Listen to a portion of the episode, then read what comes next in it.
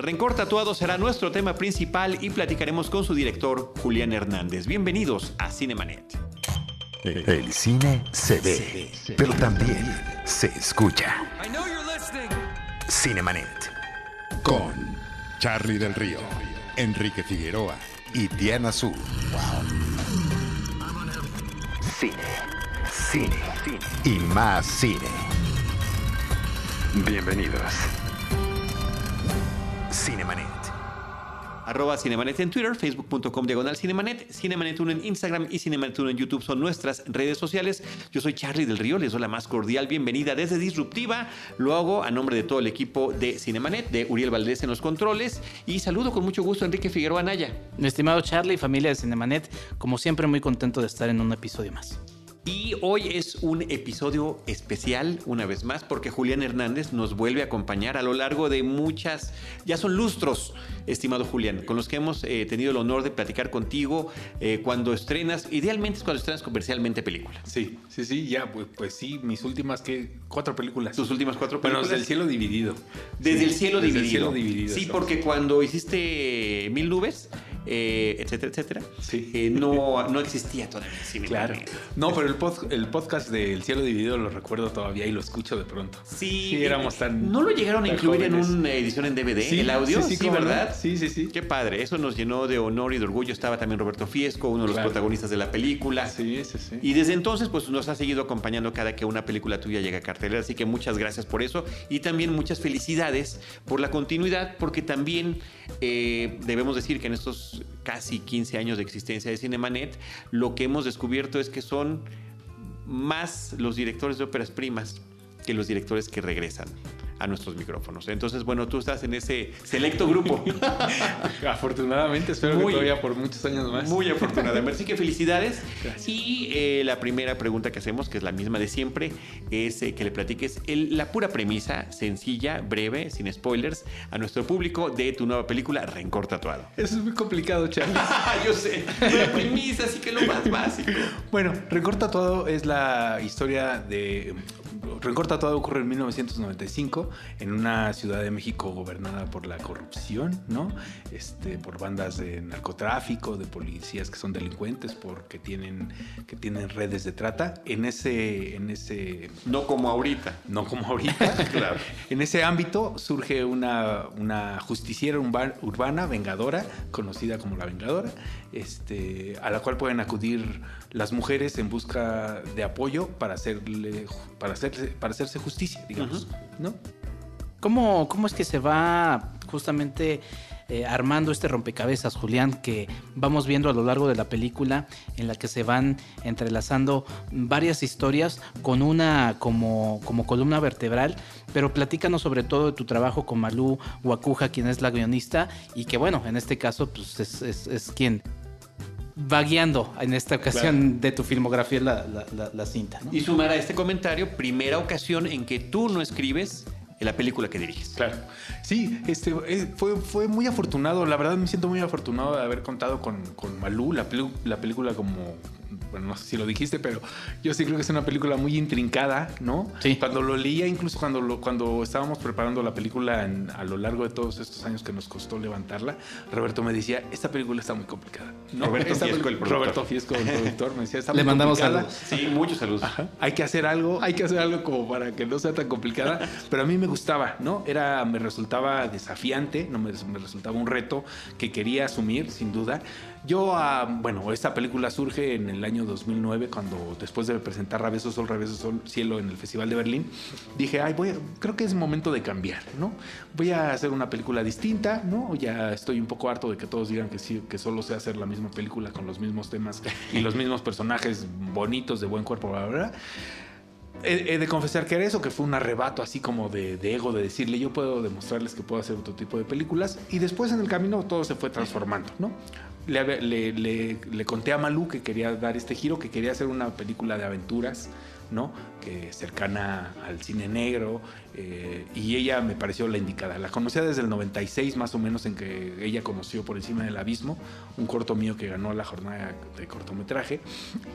Y me gustaban sus novelas, había leído dos de sus novelas, ella había trabajado con nosotros traduciendo teatro, alguna vez hicimos teatro, y me pareció la indicada. Entonces le conté que yo quería hacer esta película de aventuras con un personaje femenino, con una red de mujeres. Ella me comentó que ya en el 94 y a raíz de un acontecimiento que ocurrió precisamente en la Ciudad de México con una banda eh, delincuencial que tenía el procurador Coello Trejo, ella había escrito un guion ¿no? sobre una justiciera. Entonces regresamos, me mandó ese, ese argumento y yo le dije, perfecto, esta es la película que quiero hacer. A partir de ese año empezamos, del 2009 quiero decir, como a trabajar para, para, desarrollar el guion y para que fuera lo que yo quería hacer, ¿no? que yo me planteaba varios, varios por así decirlo, mmm, objetivos, retos. objetivos, retos, ¿no? A lo que venía haciendo yo en el pasado. El principal de todos ellos era, por supuesto, hacer una película de género, ¿no? Que me parecía este, desafiante, ¿no? Y la otra, eh, también fundamental, era que la acción estuviera contenida en el texto, ¿no? En los diálogos. Cosa que, que, que, ustedes que sí conocen mi filmografía, ¿no? Sabrán que no ocurría así. O sea, que yo me preocupé durante muchos años en construir una imagen este, en la que los elementos al interior dijeran algo y comunicaran una cierta atmósfera y emociones, bla, bla. Y lo que quería era que eso, poderlo juntar con un, con un guion poderoso, con unos textos poderosos y poder contar una película en este tono de, en este género, ¿no? Una película de género, cine negro, film noir, película de aventuras. ¿no? Tus personajes más verborreicos en, tu, en, tu, filmografía. Sí, perdón, antes de darte la sí. palabra, Charlie, sí es una película que yo la verdad en mi, en mi lista de, de, anotaciones hay muchas frases que, que, quieres ahí tuitear, ¿no? Claro. Lo haremos después del estreno para no spoilerear nada, sí. pero bueno, sí es un trabajo que se nota mucho. Eh, entonces, esa es la razón por qué esa era una de mis preguntas. ¿Por qué elegir 1995? Ya me lo contestaste sin haberlo preguntado, eh, porque desde esa época eh, tenía Malú esta idea, ¿no? Ya, ya claro. conformada de este guion que finalmente se vino trabajando a lo largo de mucho tiempo. Pero había yo entendido en algún momento que tú querías hacer comedia. Sí. Es correcto. Yo quería hacer una. Sí, había visto la película de Pichapong.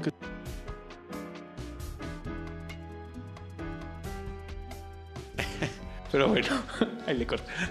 Pero había visto esa película de Pichatpong que es sobre una heroína transgénero en, en un. En, ¿De dónde es Pichatpong? De Tailandia. De Tailandia. Perdón. Este. Que una heroína transgénero que trabaja en una, en una suerte como de Oxxo o de 7-Eleven, ¿no? Y que escucha como Superman las, las, los gritos de, pidiendo auxilio de, de gente en su entorno, ¿no? Entonces ella se transforma, gira sobre sí misma, sobre sus tacones, creo que hasta los choca, no sé, creo que ya estoy inventando, pero se transforma o en una heroína. películas. O combinando, ¿no? Y se transforma en una heroína que va y defiende a la gente de, la, de los personajes malosos, ¿no? Yo quería hacer eso, es una, es una comedia la película de Pichatpong, ¿no? Y yo antes también ya había querido hacer una comedia con El cielo dividido, ustedes recordarán, que era una comedia romántica, según yo, y me quedó El cielo dividido. Pero, pero yo quería hacer una comedia. Pero sí eran en ese tono, pero creo que, creo que un poco se acerca porque Malú tiene un sentido del humor negro, muy sí. negro. Por ahí va. Sí, pero no comedia. Pero no comedia. Y yo por lo pregunto, y ahorita ya le, le, paso la palabra a Enrique, porque eh, cuando te conocemos en persona, conocemos tu obra, pero también te conocemos en el Twitter.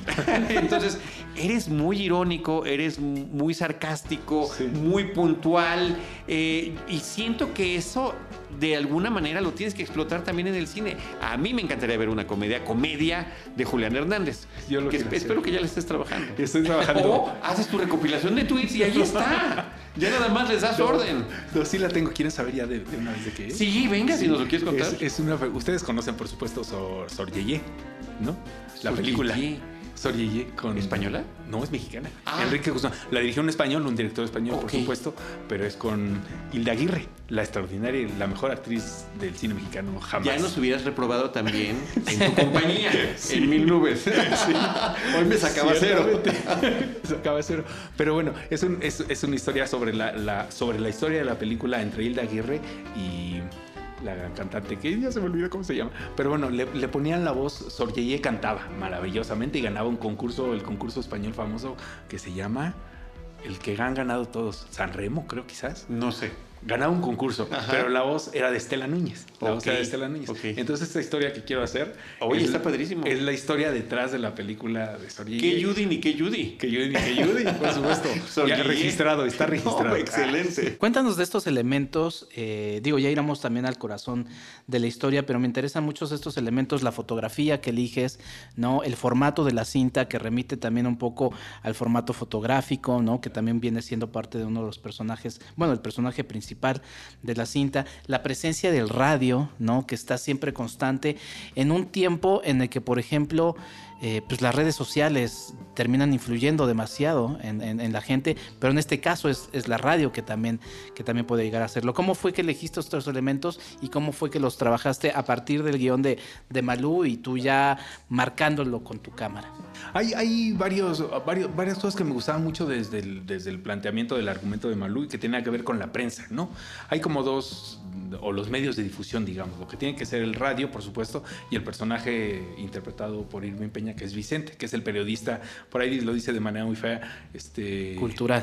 Sí, que es de cultura, que Sí. trabaja en la UTE, bla, bla, y esa serie de cosas, y que de alguna manera son los, los dos polos opuestos de los medios de comunicación. Unos que manipulan, ¿no? Y que desinforman, y el otro que intenta encontrar la verdad, ¿no? Y que de alguna manera incluso le pide a Ida, le dice, este, te vas a cansar de desconfiar, ¿no? Sí. Eso- que el otro lo marcas, por ejemplo, con un personaje de, Ita- eh, interpretado por Itati Cantoral, Claro. que marca todavía más la Sí. diferencia eso que dices. Exa- Exactamente, sí.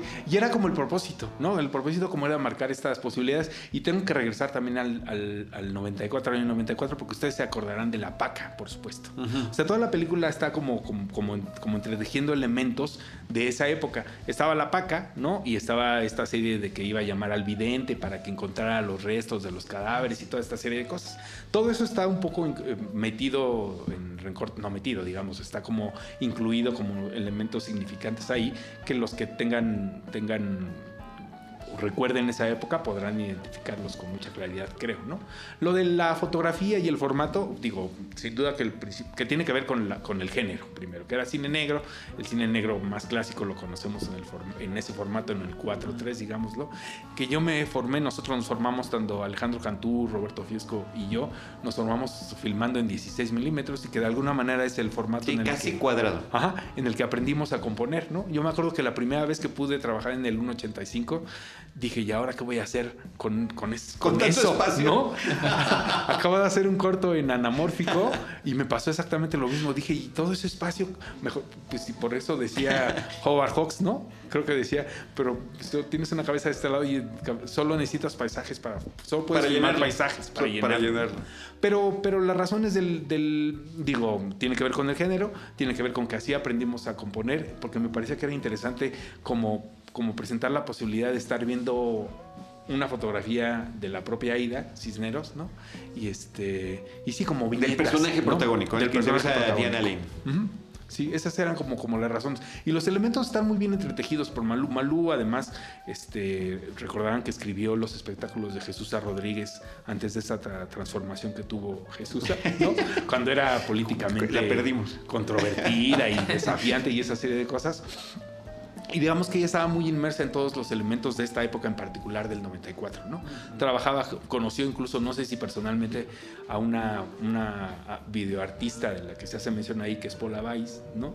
Este, todos esos elementos están como, como en la película, ¿no? Yo incluso quise hacer, para hacer más complicada la película todavía, que hubiera ciertas grabaciones de Aida, porque es una videoartista, Aida Cisneros, este, de, su- de su obra, digamos, ¿no? De las, de las piezas, ahora se dice piezas, de las obras que hacía como para denun- como denuncia del, del- de la trata de personas transgénero, que es la causa de la Sí, violencia. es que, se, va, se va complicando y se va Sí. complicando y se va complicando la trama y se empiezan a hacer muchos descubrimientos que creo que eso los debe descubrir el espectador. Pero eh, me sumo a, a la pregunta y a tu respuesta de este estilo visual que elegiste. Ya nos hablaste del formato, el blanco y negro, el género. El blanco y negro también es tu origen, ¿no? Tu primer eh, eh, largometraje, Mil Nubes. Así es, en- con una gran fotografía, ¿no? Que es un tema que tú trabajas muchísimo.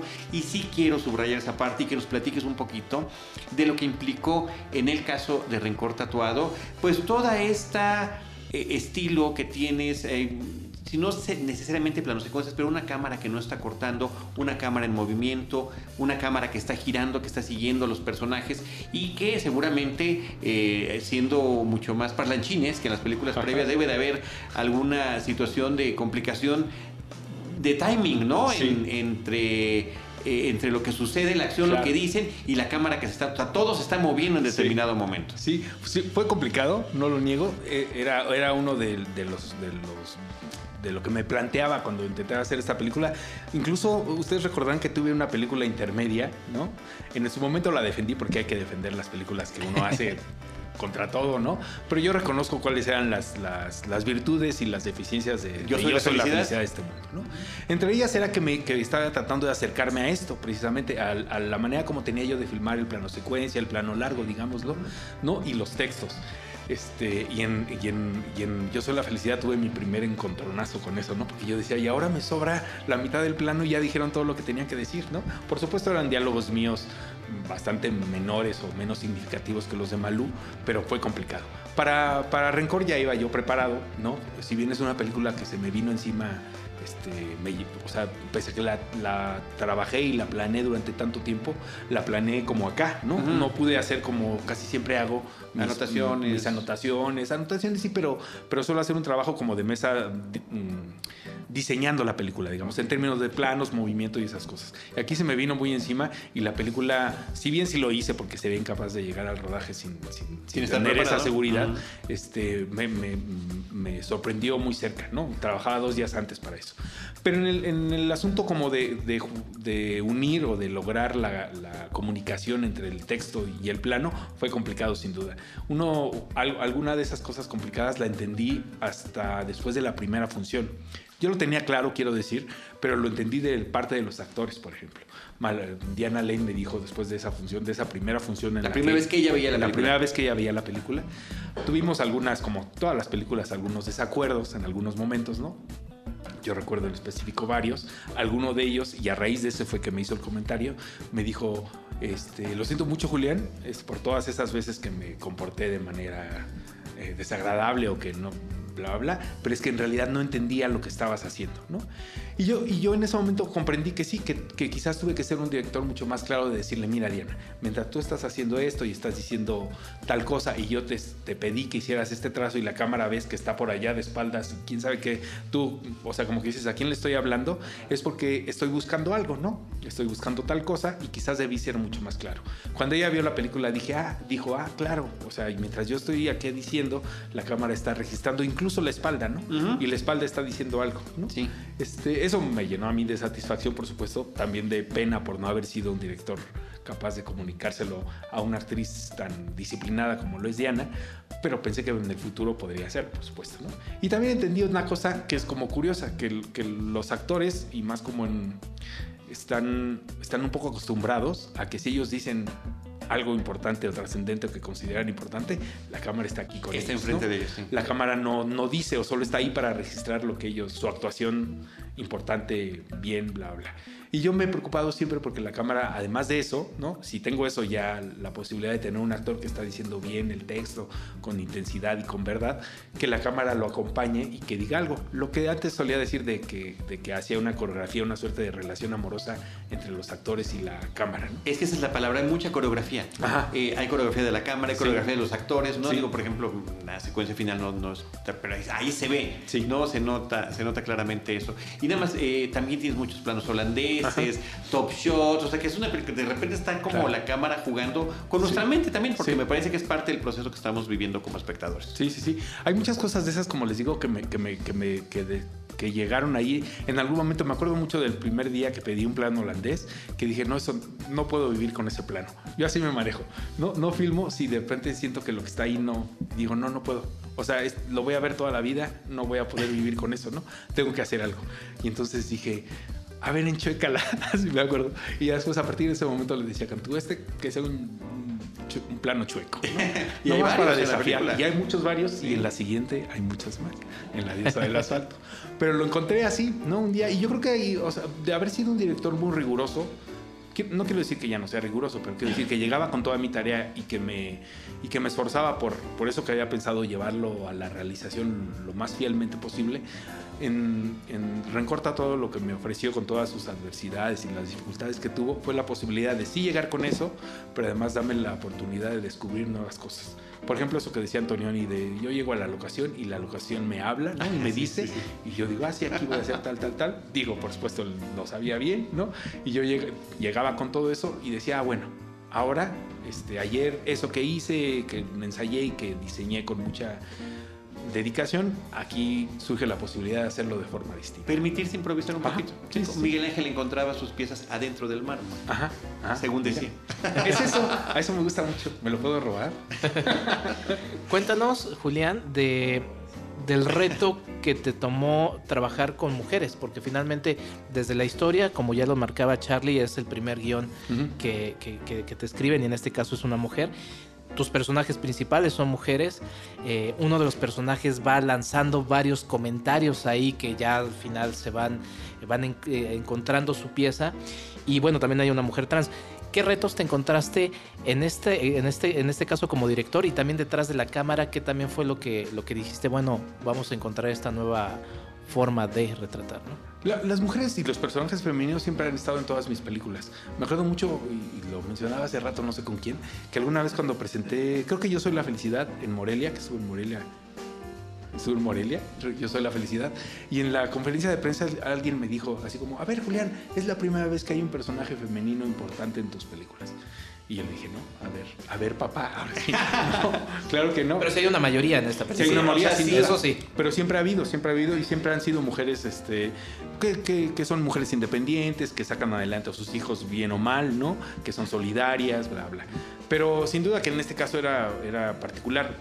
Y repito una vez más que contaba con el apoyo, por supuesto, de Malú, que las, que las diseñó a todas Mm, de alguna manera son un, espectro muy amplio de lo que es ser mujer, digamos. ¿no? Nosotros decidimos quizás, sí, eso sí fue juntos, porque yo quería, quería forzosamente conservar el personaje trans, que el equivalente un poco de Aida, ¿no? En cuanto a Vengadora, digamos que las dos Vengadoras de la película, una que lo lleva a la realidad y otra que lucha todo el tiempo por lograrlo y que está a punto de, desfallecer y de, y de dejarlo todo de lado, que es Aida Cisneros, ¿no? La Vengadora y, este, y la otra es Marta, ¿no? El personaje trans, ¿no? En, que, tiene una evolución muy interesante, creo yo, que es este, un poco reflejo de todas las mujeres, de todas las otras mujeres de la película y que finalmente, siendo una mujer no biológica, ¿no? Logra logra la transformación verdadera. Algo, sí, sí. no lo digas. No, lo digamos, no digamos. Pero un complemento. Se complementan todos estos personajes. Pero fue muy interesante. El trabajo ya con, con, las actrices fue muy, muy interesante, ¿no? Este, todos los actores son muy complicados. Cada, cada, yo creo que no hay. Sí, yo creo que no, no hay, en ese sentido sí no hay como diferencias entre es más difícil trabajar con hombres o más difícil trabajar con mujeres. Creo que todos son como suena, suena como repetitivo o lugar común, pero son, son personas que sí trabajan con sus emociones, algunos las controlan mejor, ¿no?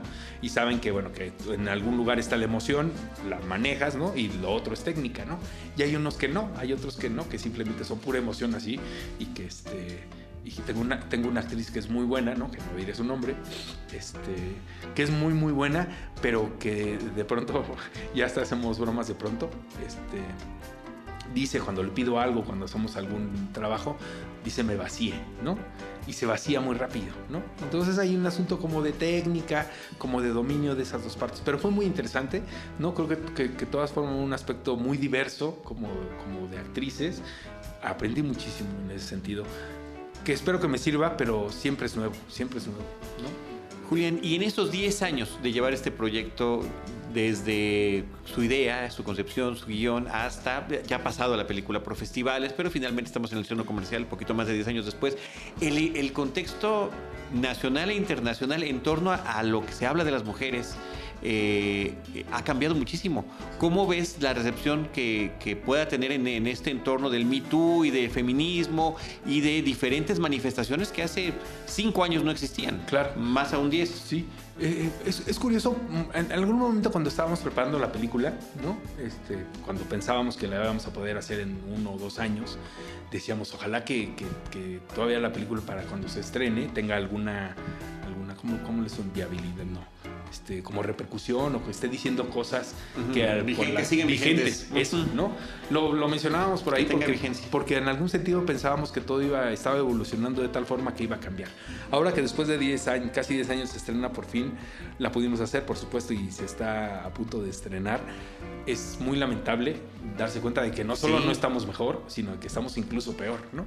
Creo que es un, un buen momento para la película porque sí creo que dice cosas importantes digo, no hay que olvidar que es una, una película escrita por una mujer, ¿no? En el cual yo soy como el, el, el, que amalgama muchas voluntades y muchas, muchas maneras de ser mujer entre las actrices y la escritora, ¿no? Y que, este, y que dice muchas cosas y que está diciendo cosas importantes incluso en este momento, ¿no? En el que recuerdo mucho una función en el Fem Revolution el año pasado, hemos tenido pocas funciones, pero, pero muy ricas, digamos, en términos como de respuesta del público, en la que había algunas compañeras que decían, sí, sí, sí, lo que hay que hacer es eso, hay que cortárselas a los hombres, ¿no? Y, y, yo decía, pero la película nunca dice que, que a los hombres, ¿no? Pero es una posibilidad, ¿no? Sin duda es una, una es, eso habla del momento en el que estamos viviendo, en el que hay, en el que, sí, en el que hay como muchas vertientes, ¿no? Pues ya ves, las mismas mujeres, las feministas, tienen diferencias entre, entre ellas, que puede decir uno. ¿no? Yo creo que uno como director, yo en mi caso como director y como hombre en este, en este momento, lo que tengo que hacer es permanecer ahí, ¿no? Sí. Este, atento, eh, dispuesto por si alguien dice, oye Julián, ven, ¿no? Pero, pero dejar que las cosas ocurran y que ellas sean las que lo conduzcan en ese momento, porque así lo ha pedido, porque así lo quieren, ¿no? Y, por, y no hay que meterse en eso, ¿no? Sí, y, finalmente uno de las porque la película hace también una propuesta que también sale de la propia película, es decir, hay un arco en donde al inicio encontramos una, una parte muy violenta, es una película violenta, y al final hay una propuesta de justo como lo que está haciendo en trabajo artístico el personaje de Aida, ¿no? Es decir, hay una propuesta de cómo se puede trabajar en conjunto estas mujeres que están alrededor para proponer algo en contra de todo este sistema que claro. está encima. Entonces creo que esa lectura, la verdad, vale mucho la pena encontrarla. También con, con, lo que, con estas fotografías, estas fotografías, ¿quién las toma? Las que de estos performances del, del personaje de Aida. La, la, las, bueno, las tomó un compañero de nosotros, Jesús Torres, que dirigió su película Nadie sabrá nunca el año pasado. Justo venía pensando en eso, ¿sabes? O sea, porque, porque estaba pensando, venía yo por, con el, por el teléfono hablando y entonces el, el, compañero taxista me hizo unos comentarios de esos que de pronto hacen los taxistas que yo decía no puede ser, ¿no? Y recuerdo que en el momento en el que estábamos haciendo esas fotografías, que fue algo que, que como que dije, ok, y esta película está diciendo algo, había una, una compañera que ahora hace videos, este ah, que tiene una actividad, una propuesta artística, bla, bla, y que está dentro de las fotografías, ¿no? Y que estaba haciendo su transición en ese momento, que yo le invité porque me parecía que era importante que en estas fotografías de los performances y de los, las personajes, los personajes trans que toma Ida estuviera alguien que estuviera viviéndolo, digamos, ¿no? Y entonces yo le decía, ah, en esta fotografía, ¿no? Está el, el cadáver de una y las demás son solidarias, y ella lloraba y lloraba y lloraba y. Y yo decía, pues, ¿qué estaré que habré hecho mal, no sé qué. Ya después entendí que lo que sucedía es que ahí había como una suerte de reconocimiento, ¿no? Y que ella entendía que eso que estaba retratando las fotografías de Aida, lo que estábamos construyendo, hablaba mucho de lo que ella estaba viviendo en esta etapa de transición, ¿no? Es interesante. Porque además también hay estas dos propuestas, ¿no? La, lo que está haciendo Aida y lo que están haciendo los otros, claro. ¿no? Que tampoco revelaré, pero es una contrapropuesta y finalmente yo creo que la película lo que está apelando es a la primera, ¿no? Con esta construcción. Sí, sin duda. Sí, son muchos los aspectos visuales, ¿no? Eh, uh -huh. que, que, manejas. Otro es el tema del uso del color. Claro. ¿En qué momentos eh, decidir utilizar el color? Porque, y que se ve muy bonito, además. Eh, tenemos un entorno de blanco y negro, pero los monitores, pequeños monitores, sí. que por diferentes circunstancias aparecen en la pantalla, están a color, ¿no? Claro. Platícanos de, de, ese el, trabajo y además cómo Ajá. se... Esa, esa decisión tiene, bueno, por supuesto, la, la, que tiene que ver con el género, ¿no? El blanco y negro lo decidí para la, para la, para la, la época actual, digamos, de la película del año 95 y los flashbacks en color. La primera, un asunto provocador mío, como siempre, ¿no? Que dije, todos los flashbacks en las películas siempre son en blanco y negro. pues yo voy a hacer que sea al revés, ¿no? Que el presente sea en, en, blanco y negro y los flashbacks sean en color, ¿no? Y la otra era, este, eh, que, que me parecía que el paz que el presente de Aida, ¿no? Del personaje de Aida Cisneros, después de todo lo que había vivido, de la pérdida del hijo, de la, del asesinato del marido y de estas cosas, no podía ser colorido, ¿no? Que tenía que ser, pues como en las películas de cine negro, ¿no? que, de pronto reflejan la voluntad y el estado de ánimo del personaje. Y que ese pasado, en el que ella de alguna manera lucha, este, está haciendo una, un trabajo artístico que la satisface y que cree que tiene una, una contundencia y que, que provocará un cambio, tendría que ser en color. Esa es como la razón por la que decidí que el presente fuera blanco y negro y el pasado en color. Hay varios pasados también que tienen ahí unas tonalidades muy ligeras que los que hacen la diferencia entre uno y otro y que tienen que ver con diferentes temporalidades, ¿no? Que, que, también intenté, intentamos darlas a través del nivel de, de, embarazo de Aida, ¿no? En el pasado son pequeñas cositas ahí que yo creo que, que, se, que se ven en una segunda o tercera o cuarta revisión. Pero están ahí apuntadas, ¿no? Como para ayudarle al espectador también a que sea, que sea más fácil la lectura. A ubicarse. Y, y, sobre estos elementos que se pueden ver en una segunda o tercera pasada, me quedé pensando en pues bueno, en su cinefilia, ¿no? La tuya, la de, la de Roberto, que por cierto aparecen mencionados porque alguien los engañó, ¿no? y, es un easter egg bastante entretenido. Eh, finalmente meten un elemento que no sé si nace en el guion o si lo, lo, insertaste tú, de una película cuyo director pueden ver una exposición en la Cineteca ahora, ¿no? Este, este de dónde nace que porque finalmente pareciera que es algo periférico, pero termina siendo pues importante, ¿no? Para el final. No, eso sí, pensamos mucho como en cuál tendría que ser esa película. Digo, Mal, Malú lo tenía muy claro. O sea, creo que en este caso tengo que... Alguien me dijo en la primera función, debo decirle, este, me dijo, este, ahora puedo decir que ninguna de tus películas anteriores me había gustado. y que lo que te hacía falta era un guionista, ¿no? Y yo dije, ah, bueno, está bien, ¿no? No me voy a enojar por eso. Pero a lo que, voy es que sí hay muchas cosas que por supuesto tienen que ver con el, entramado y que hizo Manu, sin duda, ¿no? Y bueno, sin duda que me parece que, lo dice muy claro en uno de los textos por ahí, Aida, ¿no? ¿Qué relación tiene esa película con, el proceso que tiene Marta, ¿no? Creo que es importante a mí es la película que más me gusta, debo confesarla, de este personaje que tiene una muestra en la cineteca. De él, ¿no? De él. Digamos. es la película que más me gusta de él. Y este, sí, es la que más me gusta de todas. Bueno, me gusta Abismos de Pasión también. Que, que dice esa parte de humor también al final de la película sobre, sobre esta circunstancia, ¿no? Eh, y bueno, y el tema de la venganza, que es en literatura, en cine, en teatro, es importantísimo y no deja uno de dejar de, conectarlo con El Conde de Montecristo, que es una de las grandes eh, historias de venganza, ¿no? Donde aparentemente un personaje ha desaparecido y de repente regresa para hacer suyo el presente. Sin duda, sin duda. Hay otras cosas, digo, y estas sí ya son cosas como de mi parte que, que son como más de, de conocedores o no sé qué. Está la, por supuesto, la, varias películas mexicanas desde la desde la guerrera vengadora, por supuesto, es así en torno de comedia, ¿no? O La Lacrana con Maribel Guardia, como varias películas que a mí me gustan mucho y que, y que menciono, que a lo mejor aunque no sean reconocibles así, porque a lo mejor no, son reconocibles, que sí están en como en la formación y en todo lo que, lo que de alguna manera alimentó la realización de, de Rencor, ¿no? Digo, por supuesto eso y este las películas de Gascón y Mis 45 de Abel Ferrara, o sea, como muchas películas, ¿no? Eh, Julián, eh, ¿algún comentario final que quieras compartir con el público de Cinema? Y también la invitación a ver la película, en dónde la van a poder ver, si hay redes sociales. Ya. Pues, pues Además de arroba Julián en, Twitter, ¿dónde más te pueden encontrar? Este, bueno, sí, yo, o sea, quisiera invitarlos a que vean la película. Creo que es una película que se estrena en un momento importante, ¿no? En el que sin duda tendrá tiene algo que decir y que, que, yo espero y creo y confío en que lo diga y que haya del otro lado gente dispuesta también a entender lo que está tratando de decir. La película este, pues tiene sus redes sociales, arroba rencor tatuado en como dicen en Twitter y en Instagram, ¿no? Y yo, por supuesto, sí estoy ahí en arroba Julián Herper, este, donde pueden encontrarme a mí y a mis personajes. Así es, así es.